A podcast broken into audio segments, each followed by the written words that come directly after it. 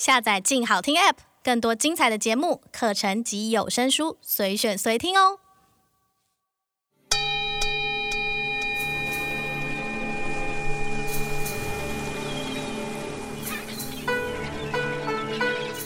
平错为我洽询到一家刚好进城采买结束，要回牧区村落的拉达克牧民家庭。看来应是家长的花法大叔应允让我搭乘顺风车，只要支付相应的油资即可。负责开车的是大叔的年轻长子，车内两名长者一行四人，只有我一名女性。为了赶在太阳下山前抵达目的地。我们在天未亮的清晨摸黑出发。由于途经唐朗拉隘口的路线仍因大雪封锁，我们必须取到另一侧，循着印度河谷畔的公路前往。这条路多处峡湾且凹凸颠致，沿途经过多处印度军方重兵驻扎之地，气氛肃杀难掩。绝大部分的时间里，年轻男子专心驾驶。其他人则呈现在自己的内心小宇宙里静默着。一路上只听得见老旧车体在颠簸路上摇晃的吱呀声响，提醒着我这一切并不是虚空幻象。车行过马黑桥检查站时，已过中午时分。因为是在地居民的车辆，所以并没有被边防武警特别盘查，旋即放行。险高的山岭在眼前已理成一道又一道优美层叠的零线，积雪装白了整片高原。一群群体型壮硕的牦牛在远方结冰的河面上悠闲缓步。这群巨兽仿佛滑入梦境一般，走向零下二十度的春季高原，并非过度乐观的浪漫冒险主义使然，而是累尽鱼群洄游的生存必须。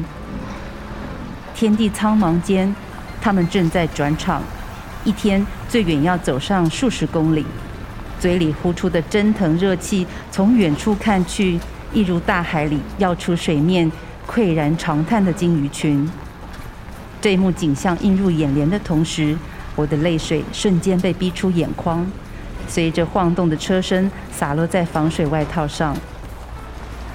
模糊的视线里，我见到次人站在一栋石造小屋前，向我们挥手，而他的身旁围绕着数百只羊。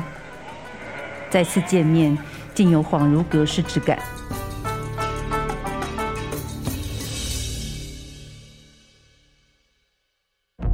我从来没见过像奥巴马这样的黑人男性。这样的气氛并不像是上一代。现在台湾没有一个明确的诞生。住在满城内两万左右的满人。七零年代我们喝的是古巴朗姆酒，那时候所有的人都迷恋。新闻、历史、人物特写、调查报道，非虚构写作带领我们描绘这个世界的真实故事。它像小说一样精彩，像文学一样动人。欢迎来到静好听的非虚构故事方。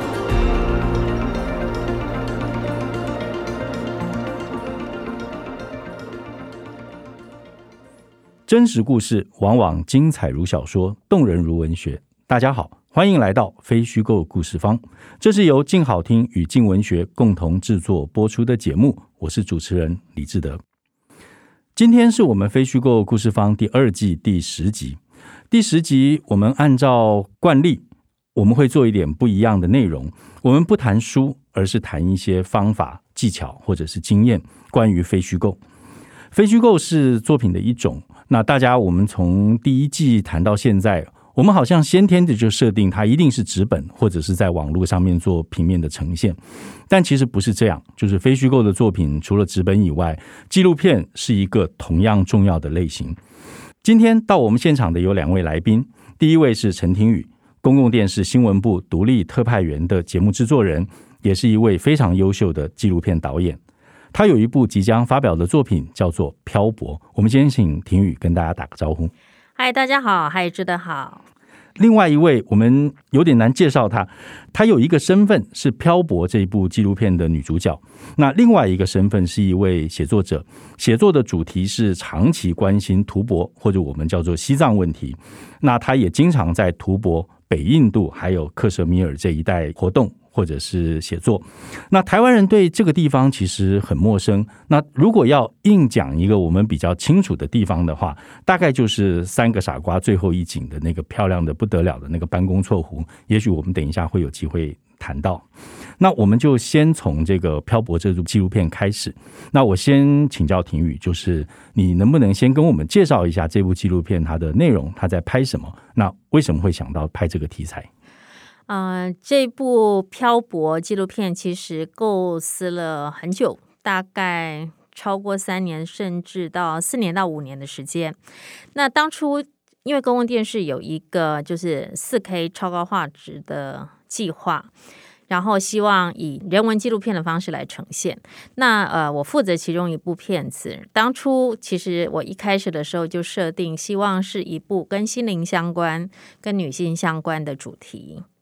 所以以这样子一个非常粗略嘛，是的，非常粗略的方式，然后开始，我是完全开放的在思考这个题目。其实这个题目跟你也有关系，因为其中一位我们这位女主角是你介绍我们认识的，是。你记得当初我怎么问你吗？我忘了，但是我只记得是因为区域。因为亭羽其实也非常长期的关注克什米尔这一带的这个藏人或者是流亡藏人的文化，所以后来就谈起说，哎，我认识一个这样的作者，然后就介绍他们认识。那之后发生的事情就跟我一点关系都没有。至少你来看了片子，呃，应该讲说，我记得了，是我们第一次我到拉达克的时候，其实我报道的是拉达克这个地区，就是中印边界的这个冲突，因为那个时候呃也跟。志德有在文字上面的合作，然后我们谈到这个议题，然后你就说：“哎，我认识一个女生呢，她就专门在这个区域，好像漂泊来漂泊去，来来去去。”所以我就说我想要认识她，然后我们就约了见面。其实文慧常问我说：“哎，为什么会选她？”就一个直觉吧。其实我找了一些 我觉得适合的女性，然后分别就是先跟他们做一些访谈。当下跟他谈一谈，觉得心里有一个触动，然后心里有个声音，觉得哎，她可以成为这部片子的女主角之一，所以我询问她的意愿，那我也很开心，她可以答应这样子。是，那另外还有一位女主角呢，她不在我们中间，介绍一下。是，另外一位女主角是阿莎，她是一位专职的通灵人，是，所以很多人都会觉得，哦，一个专门在。这个追踪流亡藏人议题的女作家，怎么跟一个所谓通灵人的作家放在一起？那其实，嗯，我觉得所有不同的议题到最后都有同样的核心。就像呃，我选择以女性这个议题一样，女性虽然你可以把它解释为是生理性的女性，但我觉得每一个人都有着男性跟女性在你自己之内。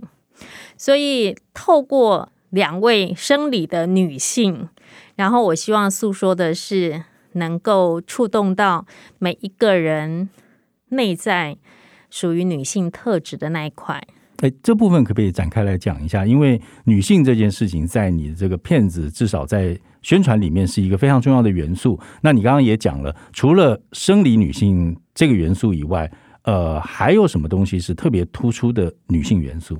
因为我觉得，呃，整个呃世界的变迁这么多年来，长期是在一个比较男性特质的阳刚的阳刚的这个文化下面在发展。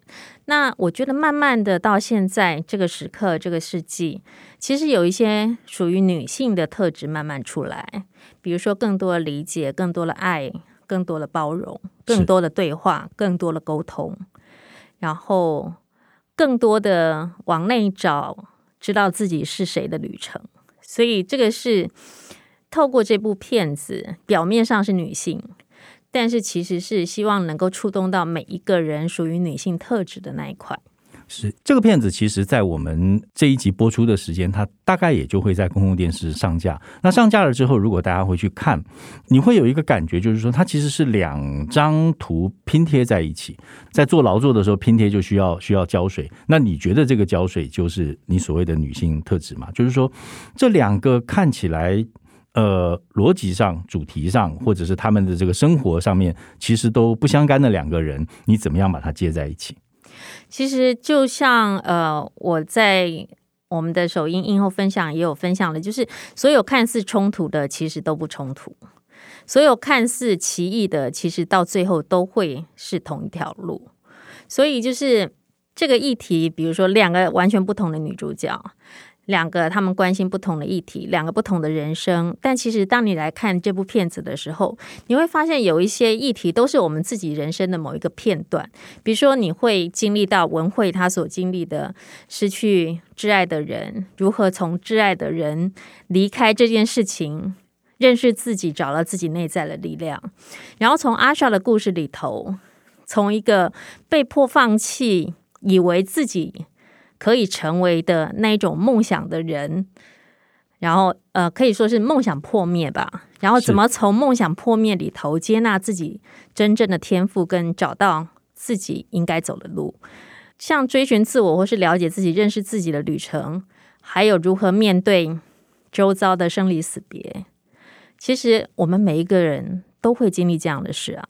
是，我就稍微剧透一下好了，就是因为婷宇刚刚讲的比较抽象，就是阿萨的情况其实是应该是三十岁，对不对？他在三十岁以前，他是在法国念书，然后希望在剧场跟表演工作上面能够找到自己的这个职业，但是后来到了三十岁之后，他突然感觉他可以开始通灵。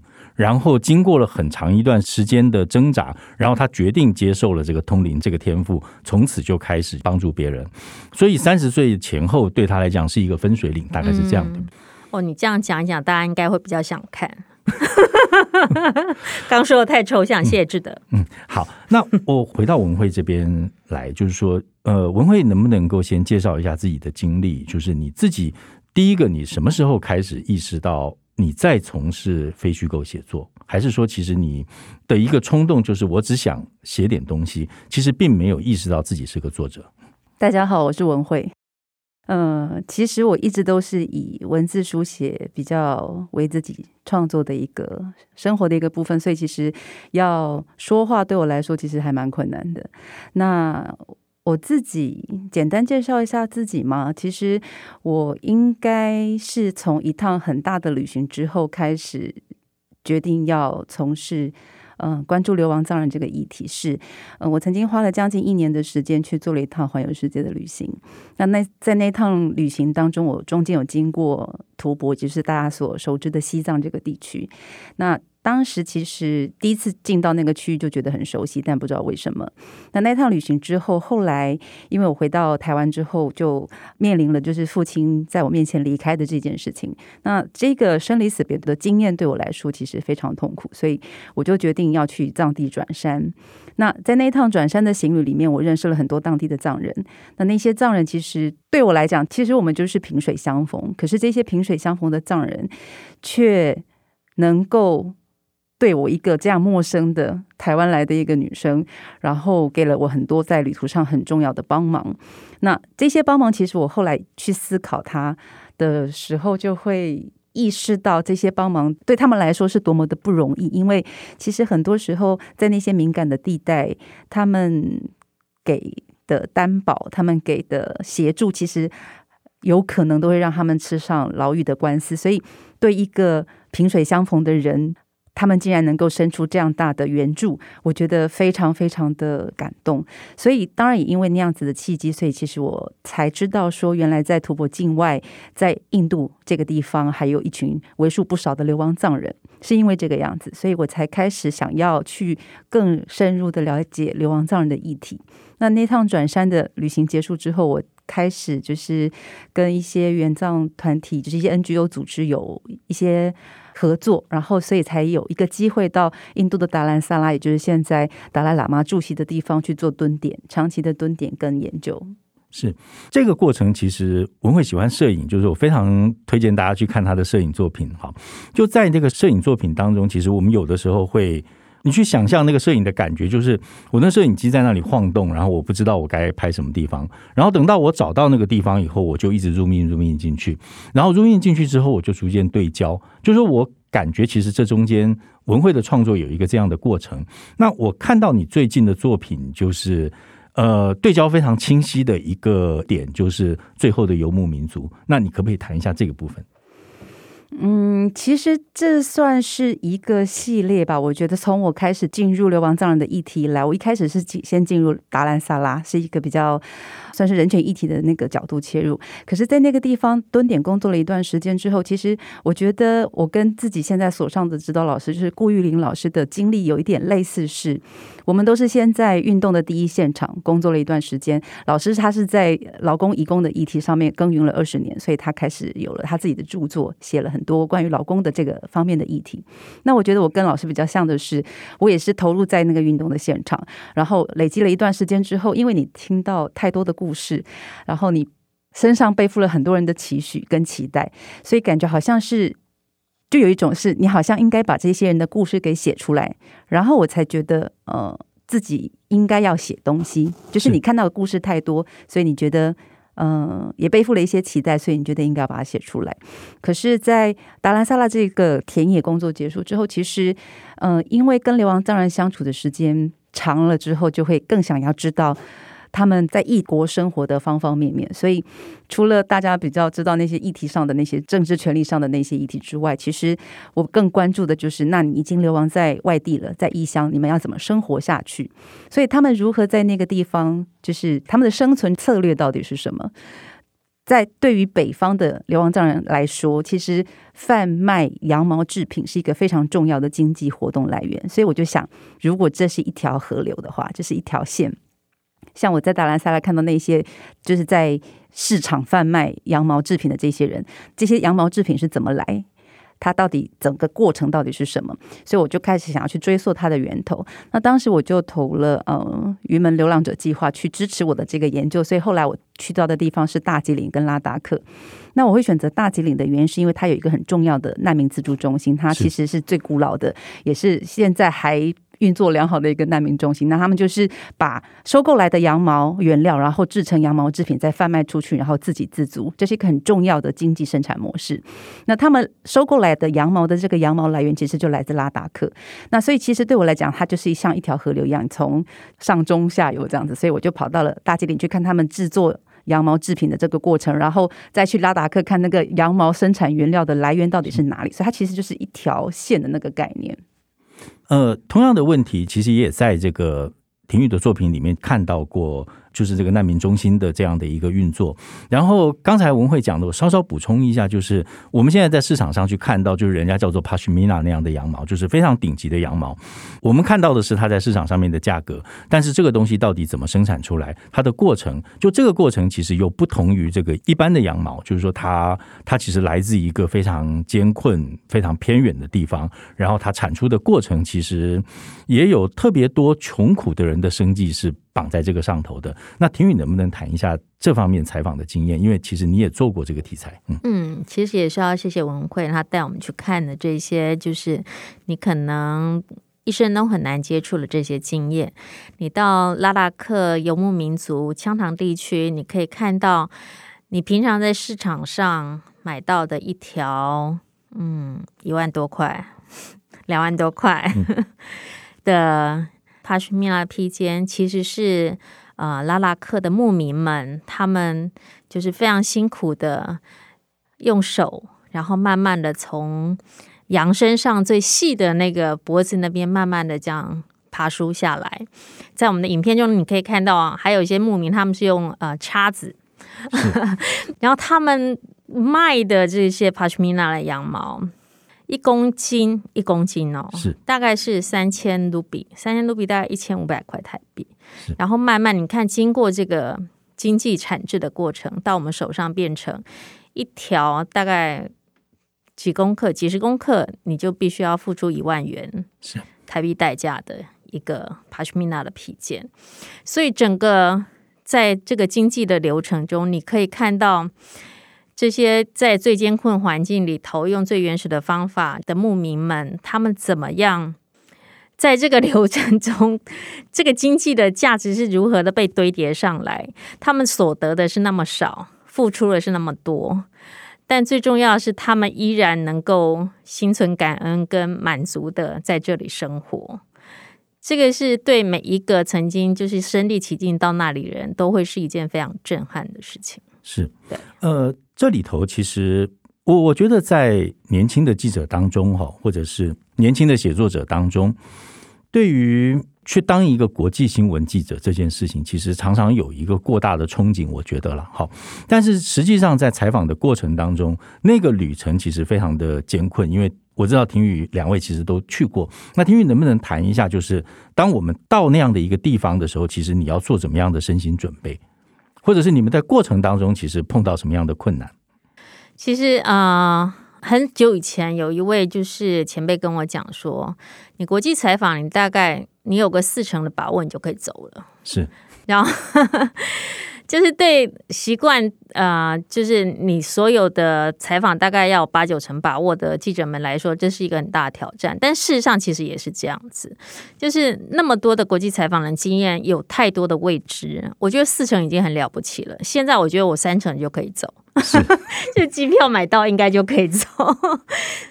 呃，文慧其实也经历同样的状态啊、呃。我记得有一次我在采访那个欧洲难民恐怖攻击的时候，我每一天。都无法确认明天的行程，所以能够有个四五成，我觉得是非常棒的。然后你身心要完全的开放、有弹性，就所有的一切都是最好的安排。这是我觉得对我来讲是一件很安慰的事情。你是不得不变这么宿命？他一点都不宿命，你必须要先接受你当下状况，你才知道你调整的空间在哪里。是对。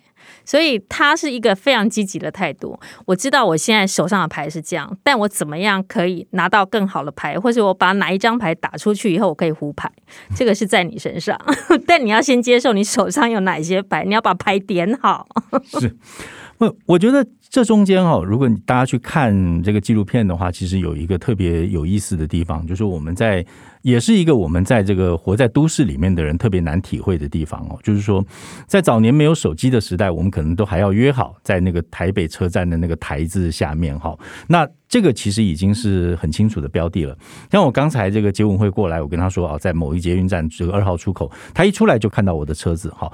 但是在这个。大草原那样的地方，北印度那样的地方，其实完全不存在说好，我几点到哪里，然后你就你就给我，我我们就会碰到。就是说，文慧能不能谈一下这个过程？就在那个地方有特别多这种我们在城市人根本无法想象的困难，找人。这是一个。非常实际、非常务实、非常好的问题，就是而且是你第一个就会遇到的问题是，在拉达克那个地方，不只是什么国际漫游这件事情是不可能，就连当地的电话、当地的手机其实都不通。就你离开了列城之后，基本上你前往到草原的路上就开始失去讯号，所以你要怎么去找到这些人？其实我一开始就是我呃，当时就是流浪者计划去的时候，我我写的题目是我要到拉达克去寻找游牧民族，但其实。就是游牧民族在哪里？对，在哪里不晓得，然后要找谁不晓得，然后呃，刚刚婷宇说有四成把握，我就觉得好厉害，有四成把握。当时是一成把握，我什么把握都没有，因为我不晓得他们人在哪里。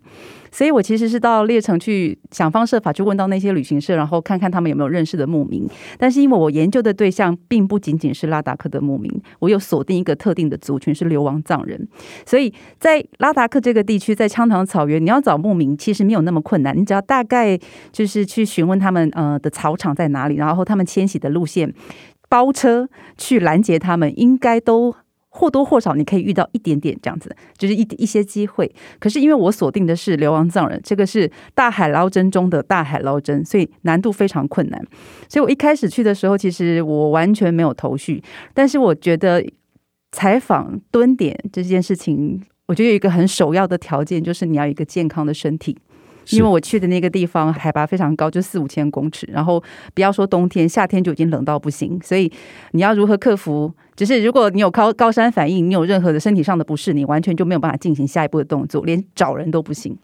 那我当时是因为遇到了一个还不错的司机，然后因为他是曾经的牧民，然后就是离开了他牧民的生活，搬到城市，就是列城来工作。是个藏人？不是，他是拉达克人，所以他就说好，那我带你去找找看。所以我们就是在那个整个羌塘草原，大草原就大海捞针，但是我运气真的非常好，我觉得，因为我就在经过某一条就是那个草场的路线的时候，远远你会看到很多帐篷，一些帐篷，我眼睛还算不错，视力蛮好，所以我就看到了某一个帐篷插了一个雪山狮子旗，也就是流亡藏人会有的那个特殊的呃认同的旗帜。嗯，所以我一看到雪山狮子旗，我马上叫司机给我马上停车，然后我就跳下去冲往那个帐篷，然后就很厚脸皮的去跟人家攀谈打招呼说，就是。我可不可以来喝喝茶？然后透过 进入帐篷喝喝茶聊天的过程，就知道，对，我得来全不费工夫。那他们就是我想要找的流亡藏人。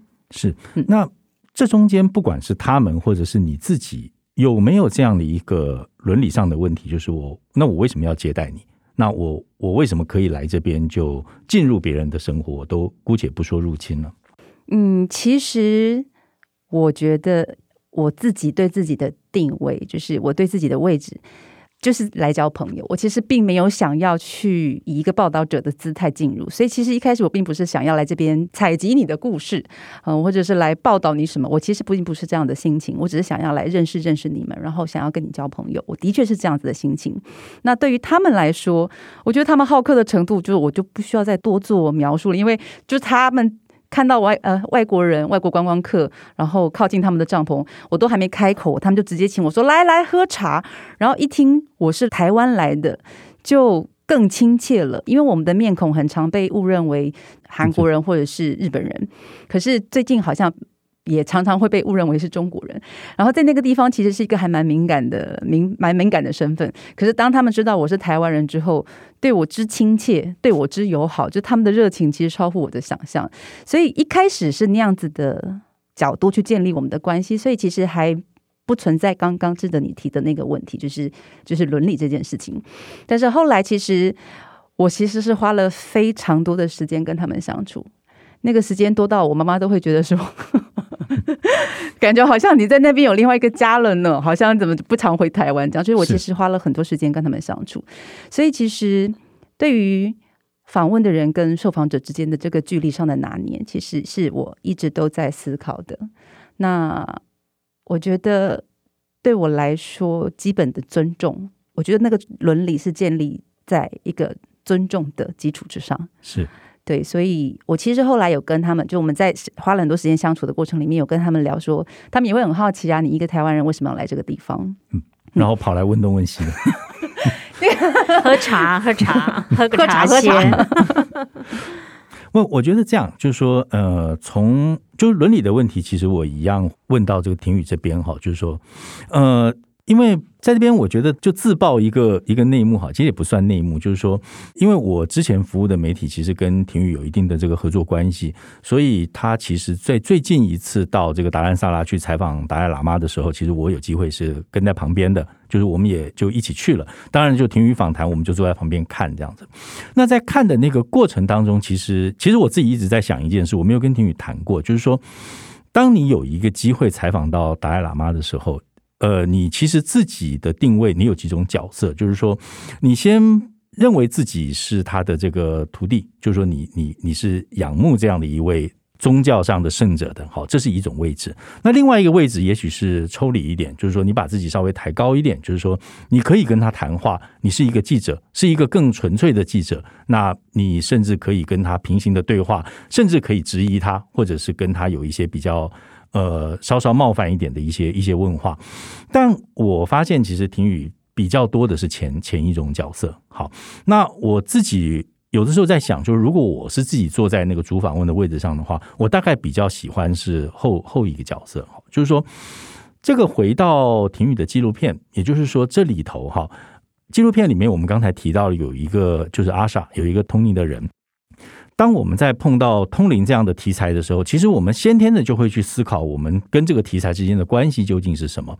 第一种关系，我们现在在镜周刊就是踢爆，对，我就是踢爆你假的。那另外一种，恐怕我就必须先承认你这个通灵的这个现状是真的，我相信你是真的，因此我开始采访。那婷宇怎么样在处理像这样通灵一个这么敏感的题材的时候去？回答这个问题，因为肯定有人看了这个介绍，或者看完片子以后，就指着你的鼻子问：“你怎么知道它不是假的？”那你怎么知道它不是真的？好，对我来讲啊、哦，就是他觉得它是真的，那他的一些朋友，或是也许看过这个片子的人，觉得他是真的，对我来讲也就够了。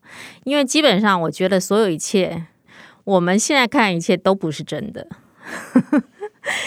我们都是带着滤镜在过日子。我们透过我们的心的作用、认知，透过我们的感官，然后透过眼耳鼻舌身意，在认知这个世界。所以，其实我们都带着自己的滤镜跟主观在看事情。那对我来讲，这些其实都不是真正的真实。如果以这个印度的哲学来讲，因为我跟文慧其实跟印度都有一定的渊源，在他们来讲，真正所谓真实是，嗯、我可以说是那个是神的视角。那也有人说，其实神在你自己之内。其实那是一个不带批判、全然中立，然后只是单纯记录下来的。真实，所谓宇宙最后实相，对我来讲那是真实。所以，我们每一个人真实都是我们自己的真实。我们透过我们自己在看，然后在评断，在认知你周边所有的事情。所以，我很喜欢这个问题，我觉得很有趣啊。你觉得它真的，那它就真的；你觉得它假的，那它就假的。嗯，再挑战一下，就是说，嗯、但是今天我们如果产出的是一个新闻报道。好，或者是我们叫做新闻服务，对于公众的新闻服务，嗯、它可以踩在一个这么不实在的基础上吗？哦，我不觉得它不实在，它对我来讲是实在，对你来讲很不实在。那对有些人来讲，这是假新闻；对有些人来讲，这是真新闻。有人检举你假新闻怎么办？那我也接受他，因为我尊重他，他觉得他这是假新闻。嗯、对，基本上我觉得所有事情在尊重的基础上面的话。它是可以被挑战、跟被质疑、跟被检验的。是，我觉得新闻就是这样子，纪录片也是一样，人也是一样。就是说，我觉得我欢迎大家做所有的检验，做所有的挑战，然后我也会尊重每一个人他自己的看法。是，对，我觉得那很有趣啊。就是，哎，你觉得这都假的？我觉得，哦，那我知道，我尊重你觉得它是假的。是，那。除了尊重以外，哈，就是说，我知道在拍片的过程当中，其实包括片子里面都有拍到一些这个通灵人进到另外一个状态，就是或者我们说在通灵状态当中的一个的一个情况，哈，就是说，呃，刚才跟文慧谈到伦理问题，那像这样的片段一定也有伦理问题，你怎么考虑这些问题？呃，就是对我来讲，记录我希望以一个比较开放跟敞开的方式。我说过，就是他在那个状态是这样子，那我们如实的把它记录下来，然后呈现给你看。那你觉得看起来是怎么样？听起来如何？其实都会透过你自己的认知系统去检验、去思考、去理解。哎，我觉得这是一个很好的过程。我们其实，在面对每一个人或是每一个讯息的时候，我觉得啦，这些你你遇到的所有人事物，其实到后来都是为了让你认识自己。是，呃，我问这个问题的原因，是因为其实不止听雨这部纪录片，因为包括我们其实很多的报道里面，我们时不时可能就会接到。一些关于邪教的爆料啊，这个人是个邪教，然后这个他他贩卖一些很便宜、很廉价的这个宗宗教的概念。你看我这样讲都已经有有价值判断了，就是说，或者预告一下，我们第三季一定会谈一个主题，就是曾经在日本发生呃无差别杀人事件的奥姆真理教，像这样的一个一个社会事件，当我们去采访的时候，我再请教廷宇，就是说这中间有没有这个呃。写作者或者是记录者本身的这个正念的问题，还是我们要把自己的这个正念或者我们的价值判断就放到一边？哦，对，我觉得这非常重要。就是你是用着什么样的态度来做这件事情，记录这件事情，写这个报道，其实跟你的起心动念是绝对的有关系。对，所以当你是带着一个无私的心，或是你跟自己的利益有关系的时候，写出来的报道或是呈现的讯息就会完全不同。我觉得，当你是如实、客观、无私的呈现的话，那这个报道或是这个记录，绝对经得起各方的检验。我说的检验不一定是好的，就算是坏的，也是一个过程。我觉得也没什么不好，就是每一件事情本来就是要经过你自己亲身的去验证，我觉得那就会成为你自己真正的体验，而这个体验会成为你通往认识自己一个非常重要的途径。那个是我喜欢做的，是我觉得那是最有趣的部分。好，我就拷问婷雨，先 拷问到这里。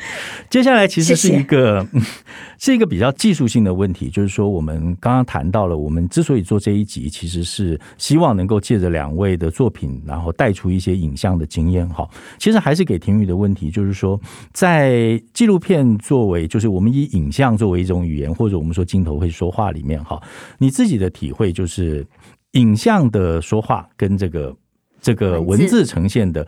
差别在哪里？那你的体会是什么？我觉得两者是相辅相成的。那其实有时候我觉得，就是沟通其实有也会蛮累的，各种形式的沟通，包括影像和文字，真的真的。但大家可以想一想哦，因为你你曾经问我过，是不是现在有很多复合媒体嘛？是的，可能。大家想一想，我们自己的脑中是不是有很多小剧场？我们的脑中天天都有很多电影、影片、文字一直在放着。是我很期待有一天，就是我们不用透过影像，不用透过文字，我们可以直接沟通，清清楚楚、明明白白看到你自己脑中的小剧场，我们就不用说话，也不用 不用透过影像。怎么觉得卢贝松的电影就出现了？是不是？我就觉得啊，这样也不会有误解。反正我就知道你在想什么，我知道你要说什么。然后你也可以很清楚明白的知道我要想什么，我要说什么。我可以大大方方摊开给你看我所有的思考，我所有想说的话，我脑中看到少了说谎话这一层保护，其实还蛮恐怖的。嗯，有人觉得恐怖，有人觉得轻松，也蛮有趣的，对不对？就是如果我们可以一目了然的话，你敢不敢？你肯不肯？你愿不愿意？呃，我觉得还是不回答这个问题。回到刚才影像的那个部分啊，就是说我前两天看了婷雨的试片之后，其实这中间我为什么会问到这个问题？其实有有一个地方让我印象很深刻的就是，在那个阿莎出现那个通灵的状态的时候，他其实手部有一些习惯的动作，比如拍拍胸口，或者是两手拍一拍。那我当时看到的时候，我第一个想法就是说，嗯，像这样的一些动作，其实。只要在片子里面用影像的方式出现个一两次，其实你马上就会感觉到那一组意义其实非常丰富。但是你如果用文字来写的话，那那你可能真的很难表达表达的那个那个状态。就于是就让我突然意识到，就是影像上面影像说话的方式跟文字说话的方式其实完全不一样。真的，我我相信这个也是文慧为什么后来写然后会拍的原因，因为有时候影像它真的就是。他帮你说话，透过影像那凝聚的那一瞬间，你看到的是一秒钟拍下来的照片，但它可以勾唤起你可能可能就两个月的记忆，或是每一个细节。